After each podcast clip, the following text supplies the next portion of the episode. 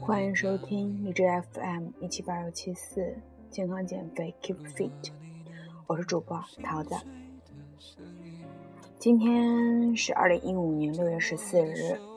昨天夜骑归来的时候，忽然想起去年的六月份，我开了这个电台来记录自己的心情。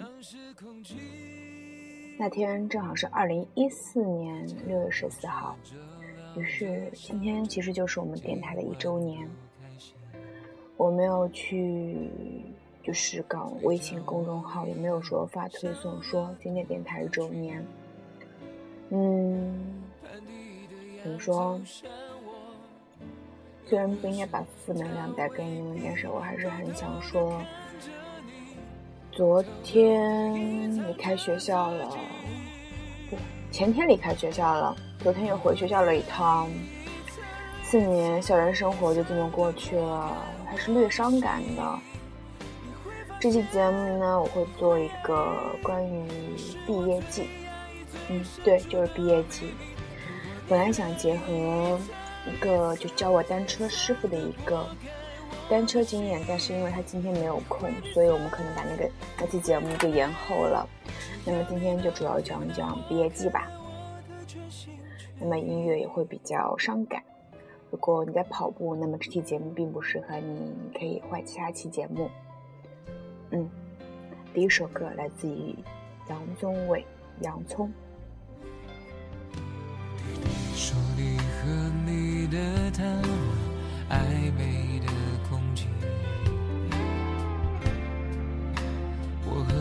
的绝望装得很风趣。我就像一颗洋葱永远是机缘巧合在寒假的某一天寒假快结束的某一天呃在外面晚上在外面吃了大餐之后回家一称体重哎爆表。然后就开始了一百天打卡的活动也没有特别计算正好在离开学校的最后一天，一百天打卡结束，托福单词也背完了，然后那一天也离开了学校，就感觉其实很有缘分，就是很凑巧啊。在学校的嗯健身房的最后一天，我在那骑单车，就带下面的同学一起骑，嗯。然后其实也认识了不少朋友，就虽然说平时都见不到面，然后我们在健身房相遇了。最后我走的时候，我说以后你们再也上不了我的课了，因为我要去实习了。但是我会来学校看你们的。最后他们说我会想你的呀，我怕再也没有人带我们嗨了，我就很感动，因为相逢即是缘嘛，其实亿分之一。我天哪！我怎么说着说着就哭了？那种感觉，也许就是一个重感情的人吧。思绪有点乱。今天本来是想去上班的，但是还是留在家里了。前两天的训练都不怎么好，因为我的心率表出了点问题。在从学校搬东西回家的路上呢，我就把我的心率表给丢了。丢了，就是行李袋那个就忘在学校了。后来呢，我同学又把我给他找回来了。但是找回来之后，我发现他有点不对劲。过会儿呢，我要把它寄出去，然后让他帮我检修一下。估计七月一号才能拿到我的行李袋。我也觉得行李袋用久了之后就没有没有它就会有种不习惯的感觉。我也会努力摆脱这种感觉，因为不能依靠于任何嘛。那么就介绍，先介绍介绍心率表吧，因为要跟我们的电台主题相关联啊。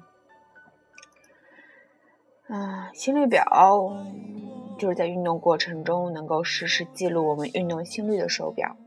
心率表在有目的性的锻炼中作用非常明显。我们都知道运动量越大，心跳越快这个道理。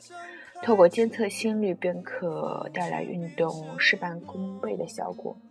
我自己买的是 Paul Paul 的那个 Fit Four，就是那款性价比很很高的手表，大概五百块钱美亚买的，用了一个月呀就出故障了，我真的好心痛啊！我本来今天很想冲动再买个 Fit Seven，因为听说那个更牛逼，会贵个三四百块钱吧，也可以接受那价格。但是我想，就买了一个月就坏了，真的不太划算，折旧太大了。在运动上也花了不少钱了，而且现在开始实习了，不能再问父母要钱了，所以想想还是算了吧，先修，能修就修，修不好自己做单车教练，再赚点钱买呗。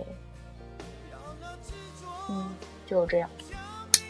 那么心率表，其实我看网上很多论坛上说那是非专业的人才需要的，专业的人都知道自己的心率了，根根本不需要测量啊。然后网上，嗯，心率表三四千的也大，啊，也很多，然后上万的也有。那么就是很多人就觉得说，心率表到底跟普通表的一个区别在哪里呢？心率表可以控制强度，嗯，心率的高低呢，直接影响到运动的效果和目的。同时也应该注意到，为了提高心肺功能，有的人一昧的追求高心率，其实也具有一定的。危险性，如何保证我们在运动的时候心率保持在相应的区区域，同时在心跳过快的情况下能够与及时的告警，以避免意外的发生。猝死在跑步机上的事情不止一次发生，嗯，就是心率表的最关键的功能，就是让自己的心率更好的监测到，然后这样就可以了。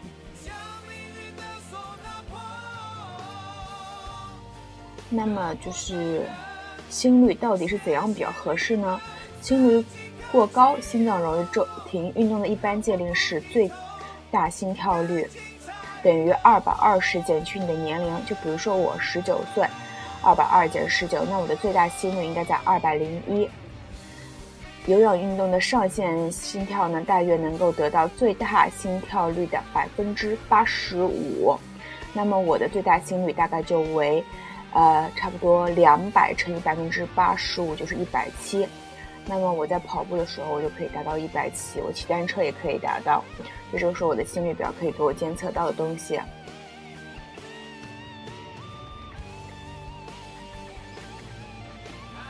但是如果说你需要觉得你需要入手一个心率表的话，那么你要做好一个长期运动的准备，不然不太划算哦。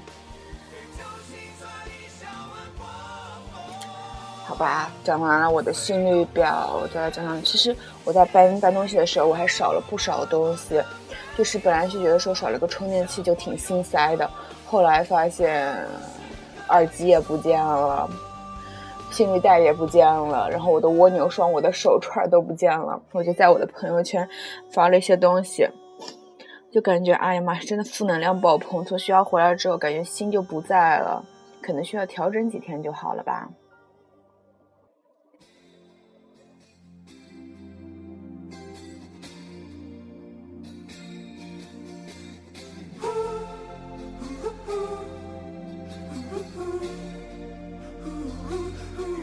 再讲讲结束了一百天打卡的一个心情吧。我在微博上也有写到，其实这一百天呢，可能是我在校园四年生活中过得最充实的一百天吧。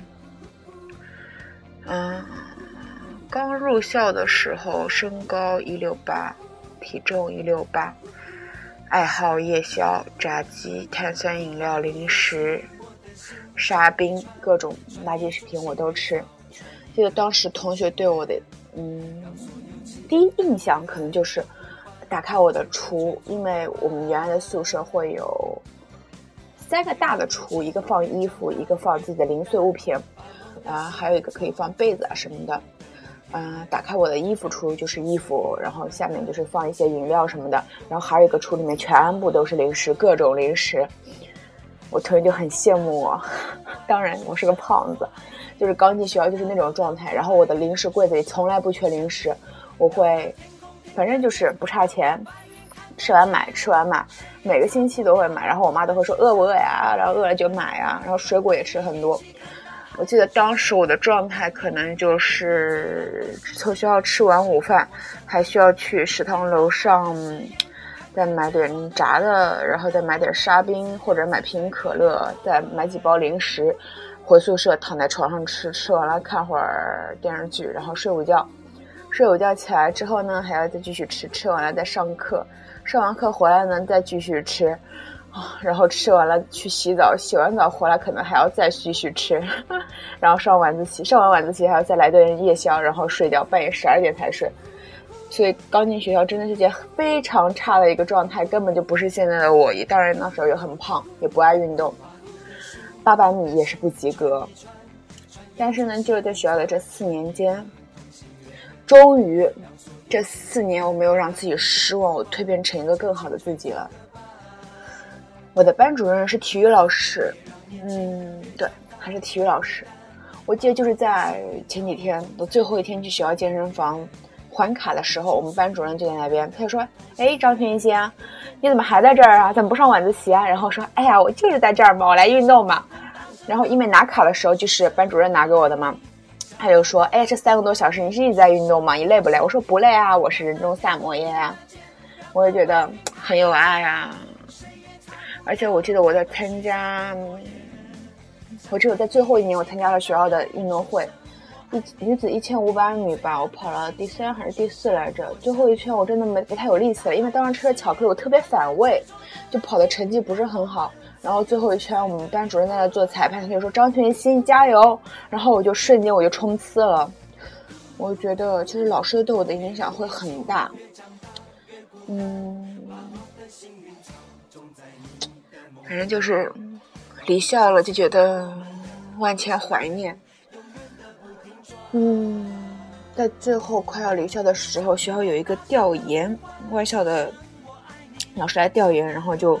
嗯，说我们学校的一个体育的一个方面的一个状况，然后我当时也说到老师，我就觉得真的，班主任是个体育老师是一件很难忘的经历，因为体育老师往往就跟一个家庭中的一个父亲的角色是一样的，只会做不会说，嘴是笨笨的，但是他们他确实是爱你的，他确实是很关心你的，就是那样。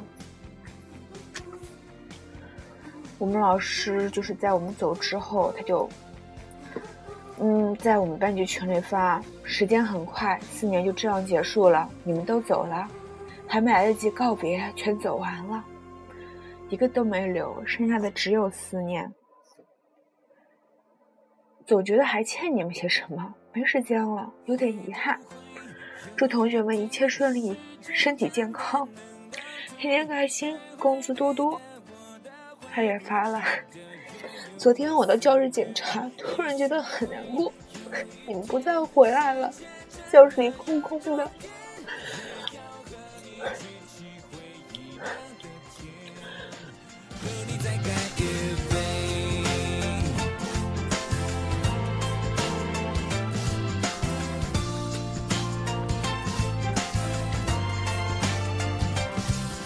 是要我选取代表青春那个画面，浮现的那滴眼泪，那片蓝天，那年毕那一张边哭边笑还要拥抱是你的脸，想起来可爱可怜可可可泣，可是多怀念。怀念总是突然怀念不谈条件，当回忆冲破靠近，冲出岁月在我眼前，我和你流着汗水，喝着汽水在操场边，说好了无论如何一起走到未来的世界。现在就是那个未来那个世界，为什么你的身边，我的身边不是同一边？友情曾像诺亚方。做坚持誓言，只是我望着海面，永远模糊了视线。会不会有一天，时间真的能倒退，退回你的、我的、回不去的、悠悠的岁月？也许会有一天，世界真的有终点，也要和怎么说？其实我们老师的话。我一直觉得他是一个特别好的老师，但是我做了很多对不起他的事情。年轻的时候，我做过很多不好的事情。我记得刚进学校的时候，我的脚趾头染得五颜六色，我穿着夹脚拖破的内裤，老师觉得我是个很不羁的学生，然后对我印象很差。快期中考试的时候呢。我就一直不在班上复习，我就一直去辩论协会活动着。然后老师有一天在班上遇到我，他就跟我说：“张雨欣，你考试考好，你考的差也无所谓，千万不要作弊哦。”然后我就把它记在心里，我就好好复习了，然后考了年级第一。在小时候，也差不多一直维持年级第一吧。我 不很不想让老师失望，但是我在有认真学习的同时，我也犯了很多错。我先做了文艺委员，然后做了班长。做班长的时候，我嗯，我觉得我可能是不负责任吧。每个星期天我都会假装我生病了，基本上每个星期天。然后最后老师就耗光了他对我的所有信任。唉，差不多就那样吧，也不细说。不过一切都过去了，我只会记得老师最好的部分。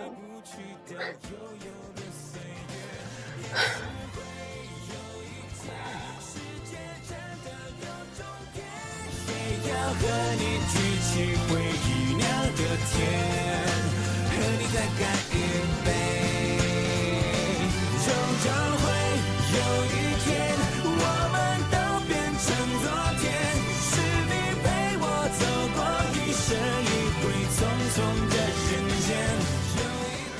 老师在他空间发了一段这样的说说。一直在忙碌中穿梭，不知不觉四年过去了，又有一批孩子离开母校，不想伤感，但还是控制不住自己。四年了，真的很快。回想起孩子们刚进校园的点点滴滴，一张张可爱、天真、幼稚的脸蛋，到今天个个都是美女帅哥了，懂事的多。有时真嫌时间不够用，可是自己不会变身术。对这群孩子没有太多的细心关照，没有太多的甜言蜜语，总觉得还有很多时间去沟通，但已经太晚了。时间过去了，他们全都离校，一个顺顺利利离校了，一个都没留。好，心中瞬间很空，脑子里只有办离校手续那一刻，没有太多嘱咐，但他们都很懂事，长大了很多。给我省心了很多，减少了很多顾虑，更让我舍不得他们，也很感谢他们。祝愿对，衷心祝愿他们事事顺利，天天开心，身体健康，前程似锦。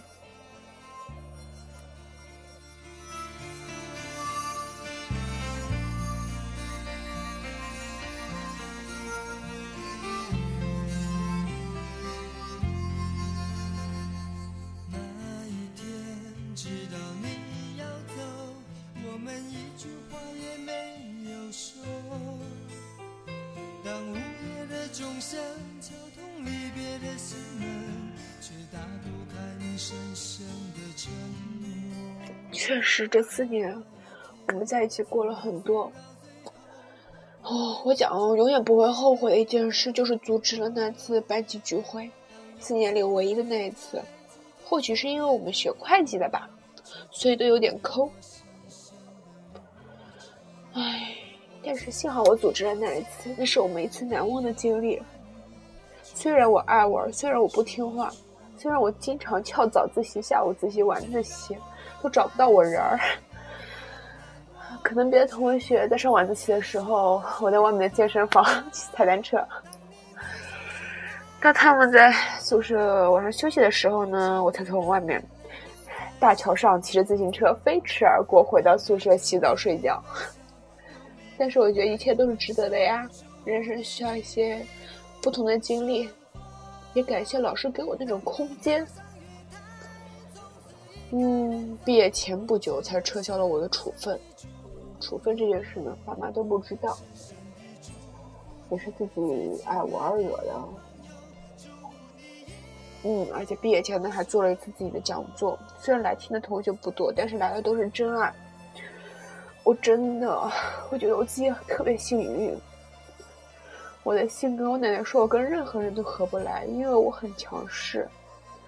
但是我记得那天，嗯，在去讲讲座之前，我们参加了班歌比赛，我们就没有怎么练，但是最后唱的还是不错。最后我就说了一段话，然后我们就说，We are family，我们就觉得就说特别感动，因为虽然我们我们有很多差异，但是我们至少我们有一点共同点，我们都是国快幺四的学生，我们的心还是连在一起的。啊，后来我就跟他们说，你们有没有人愿意跟我去讲座啊？他们都说有自己的事情。结果我过去了，我以为等不到他们，结果他们都来了，我真的很开心。他们肯听我一遍又一遍的唠叨，一遍又一遍的老生常谈。我很啰嗦，我就喜欢唠逼叨，但是他们就一直，一直对我很好。真的很感谢我他们一直在我身边，我不是孤独的，我不是一个人。当我需要帮助的时候，他们都在。虽然说我过得不是多么有成就，但是有一些朋友就足够了嘛。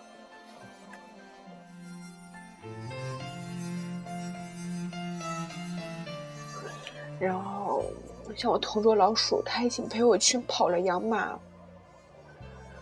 他，我记得他原来跟我说过，说老蔡，你毕业之后会不会不联系啊？因为他觉得跟我有差距，他就毕业后可能不再联系，因为工作可能不一样。但是我说怎么会呢？还有浅浅，浅浅你跟波波要好好的哦。我有时间回来南京看你们，有需要帮助就告诉我，我在，我都在。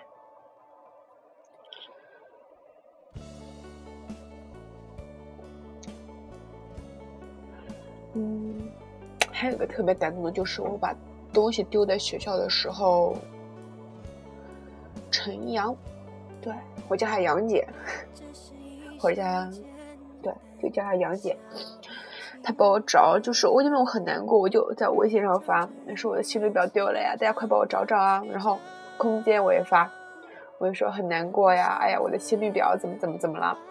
然后杨姐就说你怎么到到处都在。祭奠你的东西啊！后来他就说他帮我找，第二天早上他考四级，他也帮我找到了，我就很感谢他，就把我的事放在心上。所以我觉得，虽然我爸妈说我很蠢很单纯，但是我至少交到了很纯很纯的朋友，他们愿意去帮助我的那种。就像我在朋友圈写到的，走过很多路，路过很多人。不对，遇见很多人，都是好人。包括也很感谢陈曙光、杨杰、顾江南，在我想还有崔凯峰和董萌萌，他们在我想做单车道路的单车教练的道路上帮助我，肯定也是不计回报的帮助我吧。我还欠你们几顿饭呢，是吧？就是那种。真的很好，把自己做的音乐直接跟我分享。今天早上，杨姐还教我踩单车，她说我肩膀不太好，不会扭，我会好好悟的，不会让你失望的。啊 真觉得，哎，时间过得好快，真的踏入高工作岗位了。今天是没有去上班，昨天去上班了。然后我爸带我开车转了一圈，我觉得还不错吧。本来还挺害怕开车的，可能在驾校师傅训你的。不过开车其实还挺简单了。哎呀妈呀，我们这健身节目怎么说的这么煽情，还说偏题了这么大部分？那么我的电台我做主喽，不喜欢你就下期节目再听了。我只是想，我说，哎，循规蹈矩做出怎样的节目来？只是纯分享生活，希望你们都好，希望自己也好。然后 N 年之后听到自己节目的时候，知道自己曾经有这么一段，嗯，唉，最后说一说我们老师在发表了那一段说说之后，下面有同学的评论。王庆荣说：“崔老师别难过了，我们都回来回来看你的。”陈阳说：“感谢有你。”然后我说：“崔老师，我们不会让你失望的。”周静说：“崔老师，我们会一直记得你的。”崔曼婷说：“不哭不哭，我们也一样舍不得你。”钱思成说：“崔老师，我们爱你。”然后崔老师回复：“你们一直都是我心中的乖小孩，你们爱你们，等待你们的毕业返校，祝你们一切顺顺利利。”宁静说。离别是为了更好的相聚，离别时流下的眼泪是为了在相聚时以另一种姿态呈现在双方面前。我们不是是小孩了，我们亦可以成为全新的我们，这样的我们才会陪对得起陪伴了我们四年的你。我们爱你，崔老师说，相信你们，为你们加油。明明说，老师别难过了，我们还会回来的。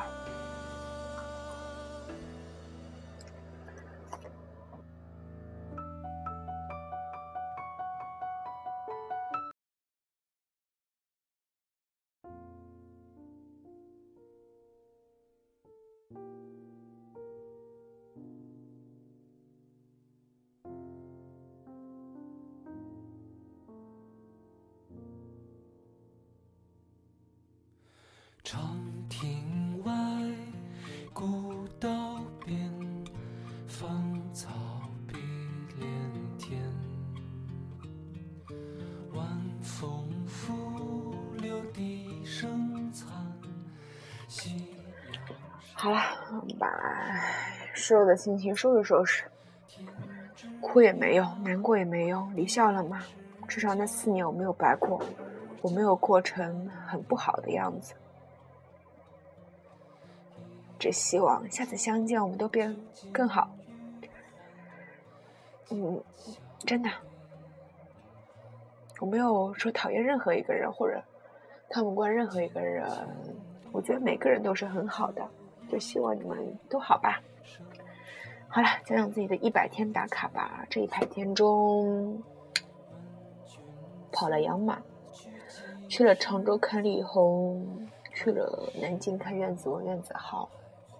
也开了讲座，参加学校运动会，然后自己做单车教练的愿望也在慢慢实现。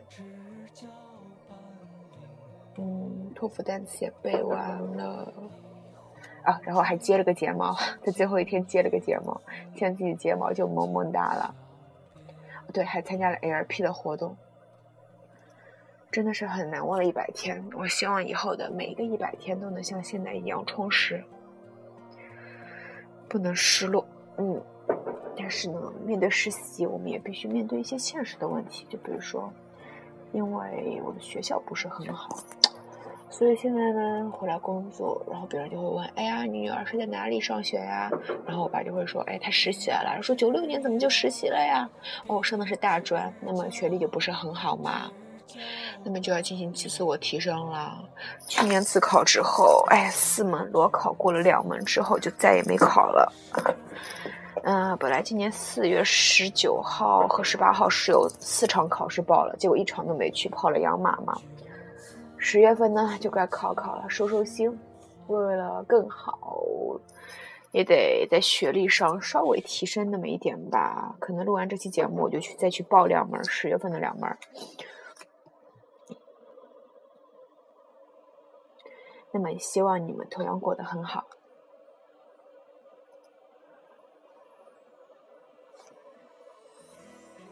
菜妞儿叨逼叨说：“你现在运动的苦，吃的苦，都是你之前吃的放肆造成的；你熬夜赶的工的，都是你之前的懒惰造成的；你考前的慌张没把握，都是你之前的不用功造成的。”很多祸不是忽然临头的，在这之前都有漫长的伏笔，是你自己的不重视、不努力，才造就了今天糟糕的自己。每刻都要好好做，别等最后那刻来了变成 loser。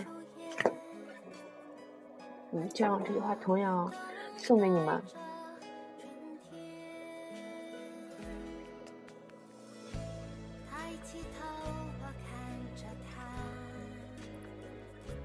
嗯。再说一说，其实今天就看我朋友圈就知道，我今天去我奶奶的，我奶奶她是老年大学，然后有一个太极拳协会，今天早上他有个表演，他让我去拿着 iPad 给他拍视频，但是他没有给我约好正确的时间，也可能是因为我太急了，我太自私了，我就没有给他拍啊，我的错，真的是我的错。然后我就去急着去跟杨杰学习单车的一些技巧了，结果我奶找一个人给他拍，那人不太会使用，然后奶就很生气呀。也不是说很生气很着急，因为他要给他朋友发视频嘛，他跟他朋友一起表演，让别人拍了，最后就视频想说群发，结果那男的不会发，他就着急的奔过去，然后把脚给扭了，现在脚就很肿，他说二十天都不能运动了，我也挺内疚的，是我的错，我不应该为了自己的一些事情而不顾老人嘛，以后也应该多注意点。那么明天是星期一，要开启新的一周，好好上班了。同时，我也希望我能去试个课，在下周一定要试课，或许是今天，或许是明天。我也打个电话问问，先报自考，然后去单车试课。毕竟得先骑起来再说嘛。毕业之后就，也不是实习之后就很难知道自己想要什么，感觉自己什么都很想要，但是什么又懒得要，就对自己没有信心。买了那么多书，很多都没有。在录这期节目，我现在在往右边看，是我的书橱，有好多买的书都没有看过，我不知道我何时会看，一会儿吧。每天都要给自己一段时间看看书。天哪，我怎么觉得我是个特别没有执行力的人呢？不行不行。OK，回复我们健康减肥 Keep Fit 这个话题。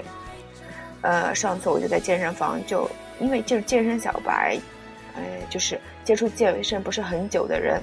那么今天我给你们科普一下知识。什么是哎，在谈饮食之前必须知道的事情。我跟你们说碳水，结果你们问我碳水是什么，那今天就给你们来普及一下喽。嗯，然后还给你们说练有氧和无氧，你们还问我有氧和无氧是什么？哎，那么也要同时来给你们普及一下。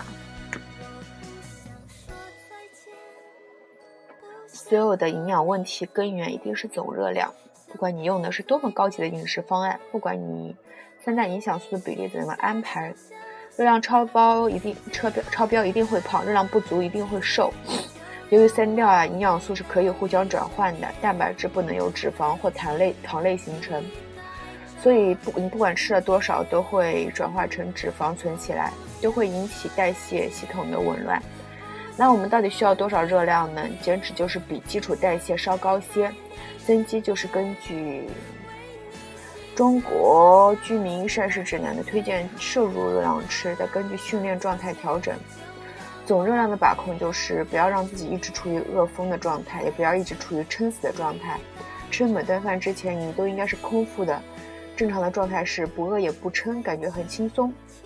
那么很多人在问，训练完到底要不吃东西呢？这要看你怎么练呀。你在健身房待一个小时，拍半个小时照片，P 个图，加个滤镜，练完你觉得还要补充水和蛋白质吗？你中午吃的都没消化完，还补个什么鬼呀？所以呢，最重要的就是自己的感受，你能感受到自己是不是需要补充？练完是不是整个人都虚了？那么你就该补充了呀。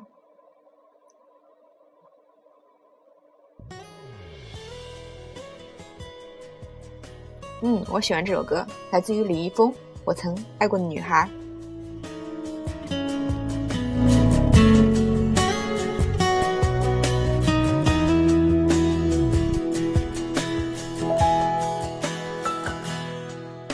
我还记得星星字条写的开场白，也想起了说再见时赌气的对白，偶尔的小脾气和太在乎的猜忌，后来爱情怎么成了失控的占有欲？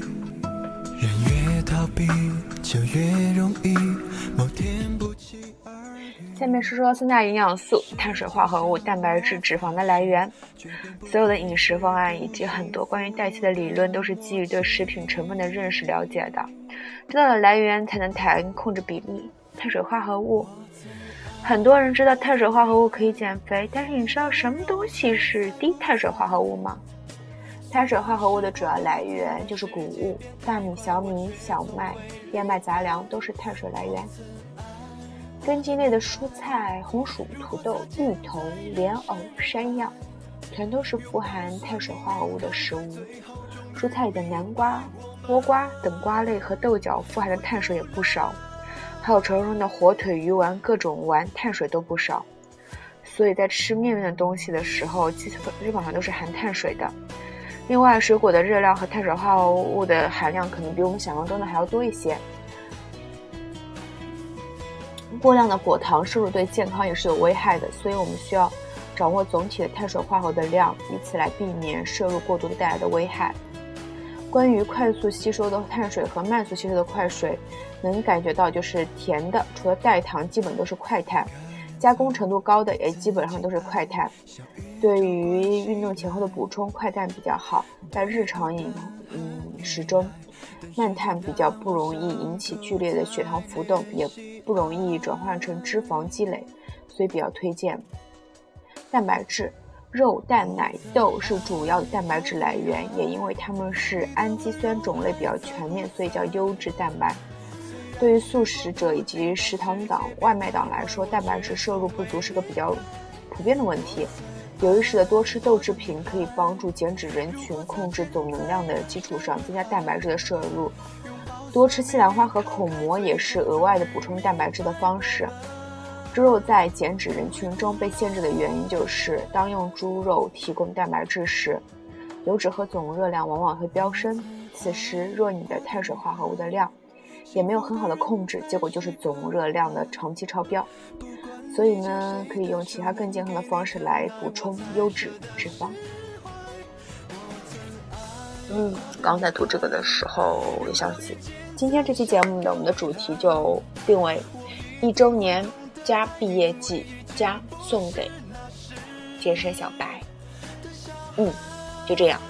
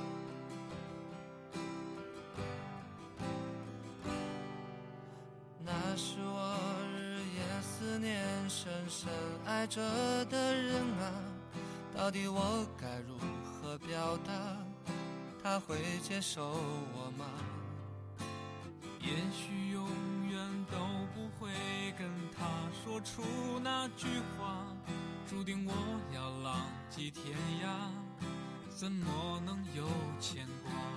梦想总是遥不可及。是不是应该放弃？花开花落又是一季，春天啊，你在哪里？青春如同，去不回，来不及道别，只剩下麻木的我，没有了当年的热血。看那满天飘零的。花朵在最美丽的时刻凋谢，有谁会记得这世界它来过？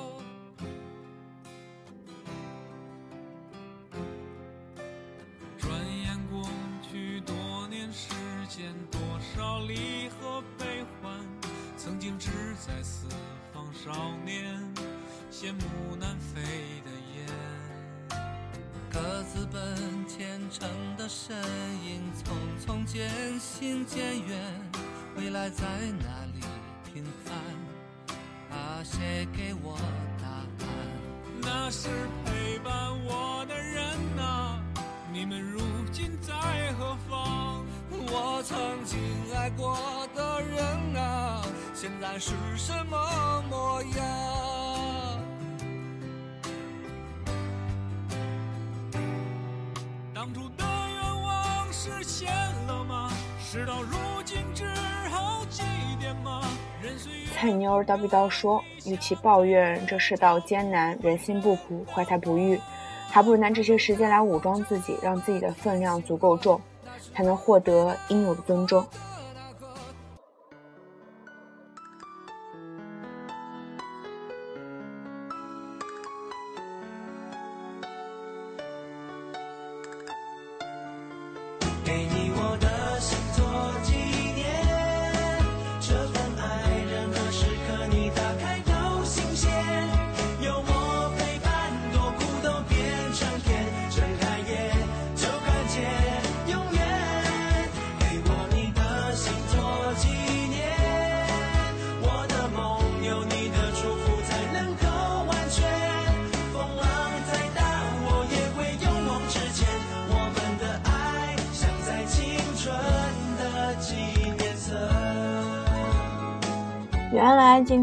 是我们电台周年哦，今天还是卷福，不，卷福是啥？卷福他儿子出生了，哇塞，好喜欢卷福的喽。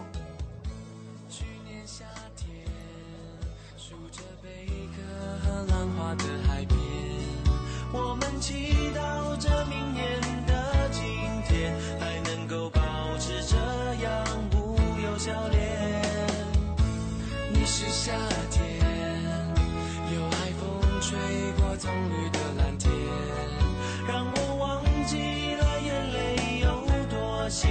你一出现就是晴天。每个人都有很多迷茫的时候，感觉未来遥遥无期，不不知下一步该走向哪里。其实想想，既然不能预测未来，那又何必花大把时间用来彷徨？何不用来做点实事，每天活扎实，三五年后再看。那些迷茫的人依旧迷茫，而你早就脱胎换骨了。OK，看完这一段，我觉得我们这期节目该结束了。唉，我会用一周时间好好去把自己的单车，争取做一个合格的单车教练，然后再给你们来分享经验。那么现在我该去寄快递，然后再去上会儿班，然后回来去健身房，然后再去夜骑，然后就把今天完美的一天过完了。没有心率表也无所谓，因为我是健康的就行了，心率表坏了无所谓了。OK，大家要好好运动，好好生活咯，就这样啦。无论你是毕业季，是毕业了，还是早就毕业了，还是过很久才毕业，告我只能告诉你喽，就是年轻的时候要做，好好做。年轻不做，老了就会后悔啊。去干自己想做的事情，全部干完，但是要有一个下限，什么吸毒啊，什么就不要了。就是要负责任的做一做就 OK 啦，然后就是不要害怕失败，嗯，OK，这期节目就这样。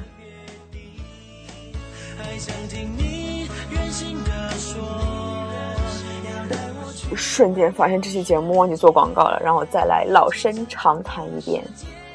嗯，如果你不想买的话，那你可以直接到这儿掐断了。呃，因为这是我朋友说的嘛，那怎么每期都说呢？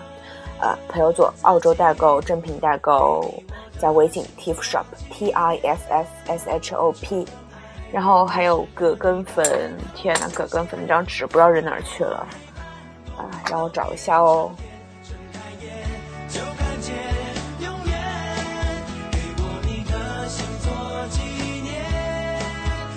OK，找到了。如果你需要买爷爷的葛根粉呢，就是纯野生的。二七五二零四九四零，二七五二零四九四零，加这个微信就可以买啦。说是桃子介绍的，折扣有折扣有折扣，没错，就这样。OK，这期节目就到这边啦，记得，嗯，好好运动，多看书。那么我觉得，嗯，在我现在的时间呢，我要给自己定一个计划，我马上就把计划写下来。比如说，一周至少看一本书，一周至少有五天在运动，然后每天都要吃的比较正常，要基本上禁零食，然后每天都要过得很充实，要少发脾气，多看书，嗯，就这样。OK，下期节目再跟大家继续分享哦。有问题私信我，拜拜。